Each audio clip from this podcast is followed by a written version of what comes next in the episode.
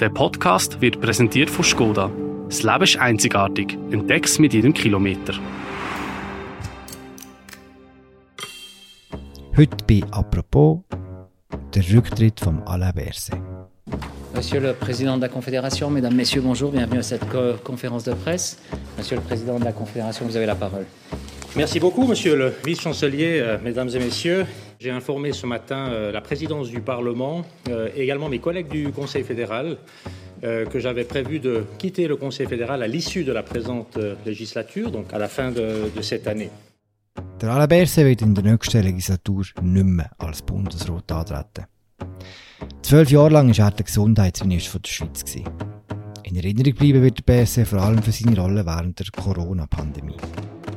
Nicht ganz einfach, ich weiß, ich vor Erfahrung, aber äh, In den letzten Monaten hat er auch einige negative Schlagzeilen gemacht. Zum Beispiel bei den sogenannten Corona-Leaks, wo die Geschäftsprüfungskommission im Moment am Untersuchen ist. Wir reden heute apropos über die Bilanz von Alain Berset im Bundesrat, über seine Erfolge, seine Fehltritte und natürlich auch über mögliche Nachfolgerinnen und Nachfolger. Und zwar machen wir das mit Markus Hävriger, er ist Bundeshausredakteur der Media. Mein Name ist Philipp Loser und das ist eine neue Folge von «Apropos» im täglichen Podcast vom Tagesanzeiger und der Redaktion der Media. Salut Markus. Hoi, Philipp. Markus, wie fährt man im Bundeshaus eigentlich, wenn ein Bundesrat zurücktritt? Ich muss gestehen, ich kann und das beruhigt einem dann wieder auch alle anderen Bundeshausjournalistinnen und Journalisten. Wir alle haben den Rücktritt an dem Mittwoch nicht gesehen. kommen. Wir sind in einer redaktionsinternen Videokonferenz und dann ist 11.55 Uhr ein E-Mail von der Bundeskanzlei, wo drinnen gestanden ist, es gäbe am halb eins eine Medienkonferenz zu der heutigen Bundesratssitzung. Und so Mails sind üblich, die gibt es praktisch jeden Mittwoch. Und da war speziell, gewesen, es ist nicht gestanden, zu welchem Thema die äh, Medienkonferenz ist, sondern nur, dass es mit dem Alain Berset ist. Und dann haben wir uns sofort ans Telefon gemacht, haben versucht, ein paar bundesratsnahe Personen zu erreichen. Und wo wir dann die zweite Person uns das bestätigt hat, haben wir gewusst, die Vermutung, die wir sofort hatten, es könnte der Rücktritt von Alain Berset sein, hat sich dann bestätigt. Und dann haben wir das dann auch sofort online publiziert, noch ungefähr so eine Viertelstunde bevor die PK von Alain Berset dann tatsächlich angefangen hat. Ähm, der Entscheid ist äh, so erschienen mit der Entwicklung der, der Zeit, aber nie vergessen, äh, was ich vorher gesagt habe, Sie können diese Interviews noch, noch finden von elf, vor der Wahl, nach der Wahl. Und es hat mir äh, immer geprägt. Das bedeutet nicht, dass es immer so klar war bis am Ende, aber wenn man beginnt, so einen Job mit voller Energie, es ist auch matchentscheidend, um wirklich das Beste geben zu können, dass man eine Idee hat, wie lange es dauert. Anders gesagt, Entschuldigung für die Analogie oder Vergleich mit dem Sport, man startet nicht bei einem 400 Meter Lauf genau gleich wie bei einem Marathon. Du hast gesagt, Markus, du hast den Rücktritt nicht gesehen. Ich nehme an, du bist überrascht gewesen, dass der Alain Berset gerade jetzt seinen Rücktritt bekannt gibt. die Betonung auf diesen Wörtern gerade jetzt ist wichtig, weil das der Alain Berset möglicherweise im Dezember nicht mehr antritt, das habe ich für schon längere Zeit für recht wahrscheinlich gehalten. Sicher sind wir nicht gewesen. Der Alain selber hat dann äh, vor ein paar Tagen noch ein bisschen Nebelpetarden verschossen, wo er an einem Anlass etwas gesagt hat, wo man so können interpretieren, dass er sicher noch mal wird antreten. Aber auch das haben wir nicht wirklich zum Nennwert genommen. Das heißt, ich wusste schon am Anfang, und ich habe das immer gesagt übrigens, es gibt für mich, und ich, ich hoffe das für alle übrigens, es gibt auch etwas nach äh, diese, diese Jahren im Bundesrat. Und dann, äh, es ist auch klar, es ist nicht vorhersehbar äh, sehr früh, dass die Covid-Krise A bis Z äh, etwa Mitte äh, 23 kommt. Es war vor noch Jahren nicht klar, dass ich werde ein zweites Präsidium dieses Jahr auch haben. Das alles spielt mit, wenn ich das so sagen kann. Und dann, es entwickelt sich ziemlich logisch in diese Richtung. Dass er gerade jetzt zurücktritt, das ist tatsächlich eine Überraschung. Ich hätte eher einen Rücktritt nach der Sommerpause erwartet. Wenn. Was ist denn seine Begründung für das gerade jetzt? Er hat das ja damit begründet, dass er am Sonntag die dritte Abstimmung über das Covid-Gesetz gewonnen habe und das ist jetzt quasi so der Schlusspunkt in der Bewältigung von der Pandemie, auch an der Urnen und das ist jetzt der richtige Moment zum Zurücktreten. Nimmst du ihm das ab? Was ich ihm vielleicht abnehme, ist, dass wenn er verloren hätte am Sonntag, dass er wahrscheinlich nicht den Mittwoch zurücktreten wäre, weil der Triumph hätte er an den Herren Rimoldi und Co. sicher nicht gemacht oder gönnt, dass die dann noch das Gefühl hätten können dass er wegen ihnen zurücktritt. Ich denke, dass wenn es ein Nein geht am Sonntag, dass er dann möglicherweise tatsächlich bis nach der Sommerferie gewartet hat. Was ich für plausibel finde, dass er vielleicht in den letzten paar Wochen zum Schluss gekommen ist, ich trete jetzt zurück, warte noch die Abstimmung ab, wenn es ein Ja gibt, wer wartet, dann gange und sonst muss man es mir dann vielleicht nochmal überlegen, wenn ich es genau mache. Das halte ich für einen einigermaßen plausiblen Grund für den Zeitpunkt vom Rücktritt. Aber der Grund, der tieferliegende Grund, dass er zurücktritt, hat natürlich mit dieser Abstimmung nichts zu tun. Über den tiefliegenden Grund reden wir später reden. Jetzt müssen wir zuerst zurückblenden. Wie hat die politische Karriere von Alain Berset angefangen? Sie hat früh angefangen und sie war steil. Gewesen. Alain Berset stammt ja aus dem Kanton Fribourg, aus dem französischsprachigen Teil vom Kanton Fribourg. Er stammt aus einer Familie, wo schon so recht politisiert war. Also seine Mutter ist auch äh, politisch aktiv gewesen, auf lokaler Ebene oder immer noch, das weiß ich nicht einmal. Und er ist dann nach dem Studium, er hat Wirtschaft studiert, er ist Doktor der Ökonomie und er ist dann relativ früh in die Kantonalpolitik äh, eingestiegen in Fribourg. Er ist dort dann irgendwie in der Gemeindebehörde gewesen, dann in den Verfassungsrat vom Kanton Fribourg, Grossrat und dann mit 31 hat er den Sprung auf Bern geschafft und zwar direkt als Ständerat. Oder das ist außergewöhnlich dass einer, der nie Nationalrat war, nie Regierungsrat, so jung direkt Ständerat wird. Und er ist Teil so von so einer goldenen Freiburger Politikergeneration. Also er ist praktisch gleichzeitig mit dem Christian Löwra gross geworden. Ich glaube, die haben sich sogar im Verfassungsrat kennengelernt. Es hat auch noch in anderen Parteien sehr einflussreiche Freiburger Politiker gehabt und er ist Teil von denen gewesen, ist dann eben äh, ab 2000 drei im Ständerat. Gewesen. Hat auch eine grosse Rolle gespielt bei der Abwahl von Christoph Blocher 2007. Er ist möglicherweise nicht einer der treibenden Kräfte gewesen, er ist aber dabei gewesen in diesen Gesprächen. Es gibt ein berühmtes Foto, wo damals am Abend vor der Abwahl im Hotel Bellevue in Bern so im Hintergrund, im Schatten entstanden ist, wo er, und dort sitzen glaube ich auch noch der Christian Löwer und andere am Tisch und der Anna Berse ist dort dabei. Ja, er ist dabei gewesen, er hat das vorantrieben, aber äh, nicht an vorderster Front. Vollends ins Rampenlicht treten ist er dann vier Jahre später. Gewählt ist mit 126 Stimmen. Est élu avec 126 voix. Alain Berset.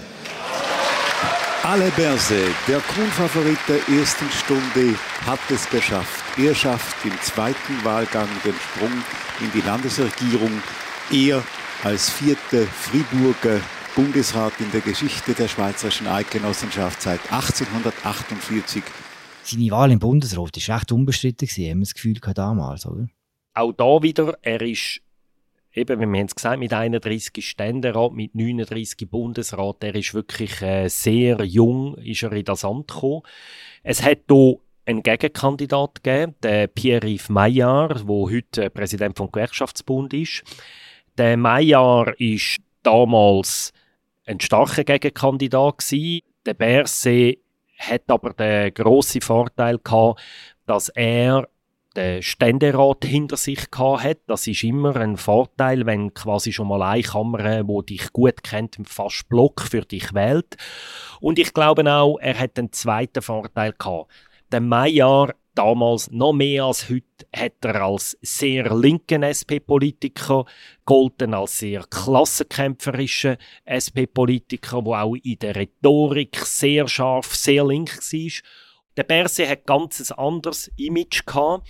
Er ist äh, rhetorisch defensiver gewesen, zurückhaltender und er hat einfach einen viel bürgerlicheren Habitus gehabt. Er würde problemlos durchgehen als der nette Schwiegersohn auch von einem FDP oder SVP-Bar, oder? Und am Ende vom Tag hat man mit ihm den gewählt, das Parlament, wo man denkt, der ist weniger extrem, den kennen wir besser, der ist einfach auch ein bisschen moderat. Er hat den Maya problemlos geschlagen. Schon im zweiten Wahlgang am 14.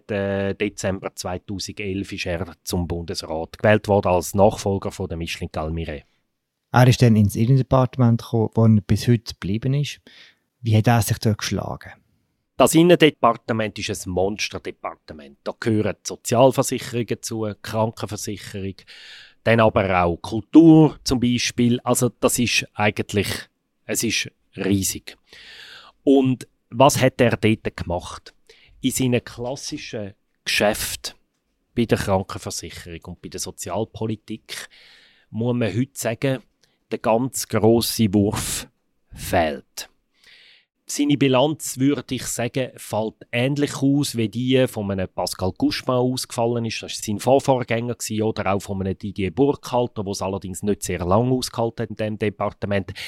Er hat viel kleine Reformschritte gemacht, irgendwelche Massnahmen dort, eine Verordnungsänderung dort. Er hat sehr viel so Massnahmen gemacht, gerade auch zur Kostendämpfung bei der Krankenkasse zum Beispiel, wo er tatsächlich Hunderte von Millionen zum Teil hat können sparen, zum Beispiel indem er Medikamentenpreise gesenkt hat, indem er die Krankenkasse gezwungen hat, gewisse Reserven aufzulösen, indem er als erstes Mal überhaupt auch als Bundesrat in Ärztetarif TARMED eingegriffen hat. Er hat so einzelne Schritte gemacht. Er hat versucht, die Kostenexplosion einzudämpfen. Er hat gewisse Erfolge gehabt, aber die tiefergreifende, grosse Reform ist ihm in diesem Bereich ebenso wenig gelungen wie seinen Vorgängern. Wir gehen wieder zurück nach der Werbung. Wo auch immer dich deine nächste Entdeckungsreise hinführt, in der grossen Skoda Modellvielfalt findest du den perfekten Begleiter für jedes Abenteuer. Das Leben ist einzigartig. Entdeck's mit jedem Kilometer. Er hat jetzt gerade kürzlich hat er die erste AHV-Reform seit langem durchgebracht. Das ist allerdings, wo die AHV-Reform bringt ja auch das Rentenalter 65 für Frauen mit einer sozialen Abfederung. Das ist aber eine AHV-Reform, die er bestenfalls mit halbem Herz unterstützt hat.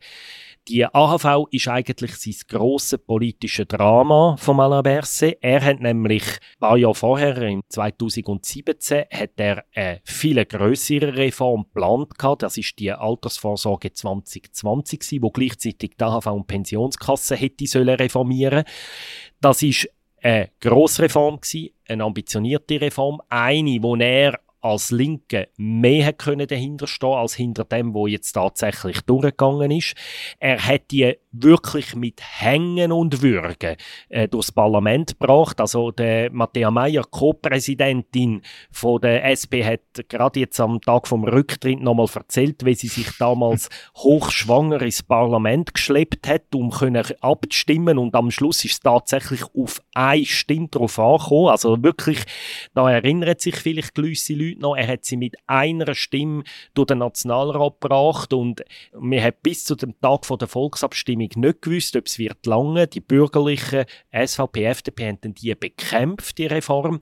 Und sie ist dann tatsächlich durchgefallen am Tag von der Volksabstimmung, abgelehnt worden mit irgendwie 52, irgendetwas Prozent. Und das ist sicher die größte Niederlage vom Alain Berset. Und er ist so eigentlich sein Ziel, die Altersvorsorge mit einer grossen Reform können mindestens auf 10, 15 Jahre raus zu reformieren, zu stabilisieren, neu auszurichten, ist er eigentlich gescheitert. Neun Jahre lang war der Alain Berset ein einigermaßen gewöhnlicher Bundesrat. Gewesen. Eben, er ist mit Sachen gescheitert, so wie du erklärt hast. Er hat gewisse kleine Erfolge gefeiert. Er hat es vor sich geschafft und dann 2020 ist alles anders geworden. Ich will hier auch noch kurz äh, erinnern, was bedeutet Abstand halten. Das ist wirklich eine sehr wichtige Maßnahme, soweit immer möglich und die Hygieneregeln einzuhalten. Das sind die wirksamsten Maßnahmen gegen die Ausbreitung des Virus. Äh, deshalb hat der Bundesrat heute genau entschieden, die Maßnahmen zu verstärken mit diesem Veranstaltungsverbot ab 100 Personen, die bis äh, am 30. April äh, gilt und das äh, ab sofort. Wir haben Corona, plötzlich steht der Gesundheitsminister im Fokus wie noch nie vorher. Wie schlägt sich der Alain Berset? Eben dort in dem Frühling 2020, wir erinnern uns vielleicht alle noch ein bisschen, kommt das Coronavirus in die Schweiz und der Bundesrat ergreift beispiellose Maßnahmen, Lockdown oder mindestens einen halben Lockdown, massive Eingriffe in die Freiheiten der Bevölkerung. Und Alain Berset ist der, der zum Teil mehrmals pro Woche vor die Medien tritt, immer mit amtierenden Bundespräsidentin oder am Bundespräsident, aber der, der wirklich im Driver Seat ist, ist er als Gesundheitsminister, verkündet die neuesten Massnahmen. Und Woche für Woche muss der Bundesrat Entscheidungen treffen, ein milliardenschweres Stützungsprogramm für die Wirtschaft, Restaurants schliessen, das Impfzertifikat ja, wir erinnern uns, glaube wirklich noch an viel von dem und er ist der, der das Dossier führt, Wochen um Wochen, Monat um Monat, am Schluss Jahr um Jahr. Und er ist dann da irgendwann hat man dann schon so quasi anfangen mit dem General Gison oder am General Dufour vergleichen. Er hat Übernahme Corona-General bekommen und er ist einfach wirklich der, ja, er ist fast Teil von, von der Familien geworden, weil er so regelmäßig äh, am Fernsehen auftreten ist, auf Französisch und dann mit Deutsch, mit seinem charmanten französischen Akzent, wo er einfach jeweils die neuen Maßnahmen äh, erklärt hat und dann gleichzeitig mit gerade wieder die nächsten Maßnahmen im Bundesrat eingespiesen hat und dort wieder müssen Mehrheiten gewinnen, um vielleicht wieder Maßnahmen und dann auch wieder Öffnungen und wieder Verschärfungen. Das ist etwa, mindestens etwa zwei Jahre lang ist das quasi das Hauptgeschäft mit Abstand vom Alain Berset. Können wir uns vorstellen, in einem Jahr, wo stehen wir da in der Schweiz punkto Pandemie? Ich mindestens auf einer Terrasse mit einem Bier. Hoffe ich. Wo sind wir, Herr Präsident, in einem Jahr? Ja, das Gleiche für mich, aber mit einem Glas Weißwein. Wie war er als Krisenmanager denn? Gewesen? Der Alain Berset war sehr präsent. Gewesen. Er hat, das muss man anerkennen, er hat kommunikativ sehr gerade Linie gefahren. Er hat auch wenn gewisse Kreise in dem Land das anders sind, er hat eine vergleichsweise moderate Corona-Politik geführt. Er ist weniger weit gegangen als die meisten europäischen Länder bei den Einschränkungen. Also gerade Deutschland zum Beispiel und so haben zum Teil viel härtere Maßnahmen ergriffen. Obwohl er ein Linker ist, einer, der unter einem ständigen Generalverdacht steht, dass er ein Etatist ist. Und das hat er auch verteidigt gegen Kritik von Leuten, die gesagt haben, er stelle da die Gesundheit der Bevölkerung aufs Spiel, wenn er nicht härter eingreife und so, noch härtere Maßnahmen ergreift. Er hat das auch verteidigt, dass er eine gewisse eher freiheitlichere Corona-Politik macht als manche von den anderen Gesundheitsdirektoren in Europa. Und trotzdem hat er natürlich auch so Sachen wie Förderung vom Impfen, Impfzertifikat und eben äh, vorantreiben. Er, er ist natürlich auch hinter so umstrittenen Maßnahmen gestanden, eben wie Restaurantschließungen und so weiter. Er hat es am Ende vom Tag eigentlich niemandem richtig können recht machen. Der eine ist ja zu moderat gewesen, die anderen haben gesagt, er sei ein Diktator.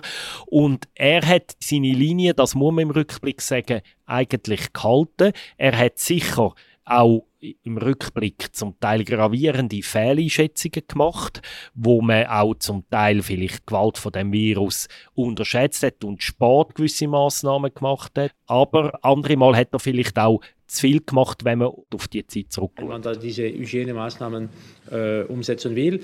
Und äh, ein letzter Punkt muss man das auch nicht vergessen, auch wenn es ist nicht ganz einfach, muss man, muss man schon sagen, äh, Hände schütteln zu vermeiden das ist, äh, das ist auch vom, äh, vom, vom Vorteil. Nicht ganz einfach, ich weiß vor Erfahrung.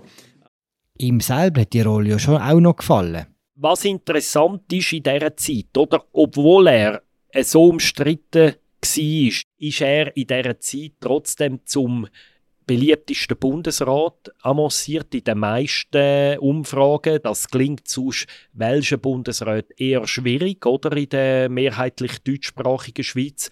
Und er ist aber trotzdem eben in diesen Umfragen oben aufgeschwungen. Und ich glaube, das ist auch etwas, wo ihm nicht unwichtig ist. Der Anna Berse ist sicher ein nicht uneitler Mensch. Einer, der sich auch gern präsentiert, der sich vor allem auch sehr gern gut darstellt. Also ihm sind ja zum Beispiel auch Reden viel wichtiger als andere Bundesräte. Er hat extra jahrelang einen Redenschreiber gehabt, einen wirklichen Profi, der ihn auch immer hat müssen glänzen lassen, auch rhetorisch. Und letztlich ist das, glaube ich, für ihn auch wichtig gewesen, dass er gemerkt hat, hey, ich komme zwar zum Teil brutal aufs Dach über, ich kann mich nur noch unter Polizeischutz bewegen, weil es zum Teil gewisse Kreise wirklich handfeste Drohungen ausgestanden haben, aber so die Umfragen zumindest haben ihm in dieser Zeit natürlich ein bisschen weit auch ihn bestärkt in seiner Politik. Also wenn du so etwas erlebt hast, inklusive eben Beliebtheitswert und überhaupt der Intensität von dem ganzen Erlebnis, dann kann ja eigentlich im Leben von einem Bundesrat nachher nicht mehr viel kommen. Und die Frage ist ein bisschen suggestiv, Markus. Ja, wir bewegen uns jetzt ein bisschen aufs Feld von der Küchenpsychologie. Ich glaube, dass diese Frage genau den entscheidenden Punkt berührt, warum das er jetzt geht. Er ist nie ein Diktator seine Entscheidungen sind immer durch den Gesamtbundesrat abgesegnet aber er ist ganz klar der der geführt hat, wo Vorgaben gemacht hat. Der Bundesrat ist ihm meistens gefolgt und nachher musste du auf einmal wieder irgendwie mit Verordnungsänderungen im Bereich Krankenversicherung umschlagen. Ich glaube tatsächlich, vor allem nachdem du schon zwölf Jahre gemacht hast in dem wirklich mühsamen Departement. Und ich glaube schon, dass es recht plausibel ist von außen, dass so die Ferndiagnose mache ich, dass die Lust von Alain Berset wahrscheinlich merklich abgenommen hat, sich nochmal in die Knochenbühe zu stürzen. Zumal er keine Low-Hanging Fruits mehr in seinem Departement. Es ist nicht um eine grosse Reform, die er in nützlicher Frist noch könnte durchziehen und vielleicht einen grossen Sieg einfahren. Im Gegenteil, es ist noch eine Pensionskassenreform inzwischen vom Parlament verabschiedet worden, wo er selber im Parlament als schäbig bezeichnet hat. Also seine nächste Volksabstimmung wäre dann gewesen, dass er hätte die Vorlage vor dem Volk verteidigen, die er selber nicht gut findet und so. Und das kann er jetzt im Nachhinein Nachfolger oder seiner Nachfolgerin überlassen. Kommt dazu, dass Alabese in den letzten Wochen und Monaten auch immer wieder für negative Schlagzeilen gesorgt hat, neben der ganzen Corona-Pandemie? Darüber müssen wir unbedingt reden. Ich glaube, das ist der zweite große Grund. Er ist seit etwa, jetzt habe ich nicht mehr nachgeschaut, wenn das angefangen hat, aber ich würde sagen, seit etwa zwei Jahren ist er mit mehreren so halb persönlichen, halb beruflichen Skandal und Affären konfrontiert. Es gibt viele Bundesräte, die irgendwann im Laufe ihrer Amtszeit mal irgendetwas haben oder passiert ist und bei ihm hat sich jetzt wirklich gehäuft, oder? Er ist ganz kurz im Schnelldurchgang. Er ist ähm, von einer Ex-Geliebten erpresst worden. Die Frau ist dann irgendwie von der Polizei verhaftet worden. Dann ist sein äh, Mediensprecher hat müssen zurücktreten, weil äh, so E-Mails auftaucht sind, wo mindestens der Verdacht neu liegt, dass sie vielleicht eine Amtsgeheimnisverletzung könnten darstellen. Dann ist er mit seinem Flugzeug von der französischen Luftwaffe vom Himmel geholt worden. Das ist zwar wahrscheinlich, wie man heute weiß, nicht irgendwie sein Fehler gewesen, aber es ist halt gleich noch speziell, wenn der sozialdemokratische Innenminister während Jahren im Keime regelmäßig mit dem Privatflugzeug durch die Luft fliegt und so. Das hat dann schon auch so ein kleines Geschmäckchen bekommen. Hotel Bravo Tango Oscar Romeo, do you receive? Dann ist bekannt worden, dass seine Familie mit seiner Unterschrift 5G-Handyantennen in seinem Dorf bekämpft hat, währenddem sein eigenes Departement immer sagt, 5G sei absolut kein Problem und so weiter. Also es sind einfach sind sehr viele Sachen zusammengekommen und vor allem, es laufen in diesen Bereichen auch noch Verfahren. Es läuft eine Untersuchung von der Geschäftsprüfungskommissionen von beiden Räten, wo es darum geht, eben die Frage, hat es da wirklich Amtsgeheimnisverletzungen oder andere Übeltaten gegeben aus seinem Departement? Die Untersuchung läuft, wir kennen das Resultat noch nicht. Es sind auch noch Rechtsverfahren hängig, eben gegen den ehemaligen Pressesprecher von ihm, wo man auch nicht weiß, ob dort noch irgendeinem Schluss irgendetwas auftaucht, wo auch der Berse selber irgendwie könnte belasten zum Beispiel. Das wissen wir einfach schlicht nicht. Und wir wissen auch nicht, was er allenfalls weiß. Also ich sage nicht, dass es so ist, aber man kann auch nicht definitiv ausschließen, dass er vielleicht noch weiß, es kommen noch ein paar Sachen oder etwas, wo, wo er vielleicht dem will zuvorkommen mit dem Rücktritt. Ähm, kann man alles auch nicht ausschließen. All das zusammen hat sicher seine Lust, noch länger im Amt zu bleiben, auch nicht vergrößert. Auch wenn man sagen muss, dass er meiner bemerkenswerten Nehmerqualität all die Affären relativ mit dem Pokerface weggesteckt hat es war wie wenn das an ihm abprallt. Er ist wirklich so zum Teflonberse geworden. Er hat sich in unzähligen Medienkonferenzen müssen zu diesen Geschichten äußern. Es ist immer an ihm abprallt. Er hat mit einer äh, bemerkenswerten Konsequenz sich nicht inhaltlich geäußert. Und man muss schon sagen, in Sachen Standhaftigkeit ist er einer von den und das würde ich weder positiv noch negativ werten. Ich stelle es einfach fest, einer der bemerkenswerteren Figuren in dem Bundesrat gewesen, von den letzten, würde ich sagen, mindestens 30 bis 40 Jahren. Wie Regentropfen an einer Ballerine.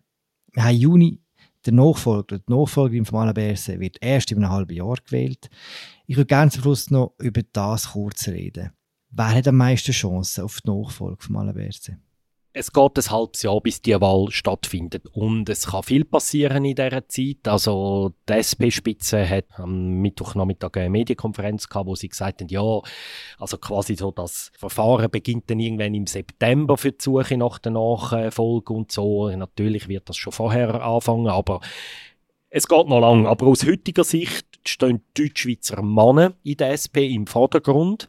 Und zwar aus folgendem Grund. Erstens haben wir im Moment eine latinische Mehrheit im Bundesrat. Das ist eine ahistorische Situation. Also darum ist die Wahrscheinlichkeit hoch, dass der Sitz zurück in Deutschschweiz wechselt.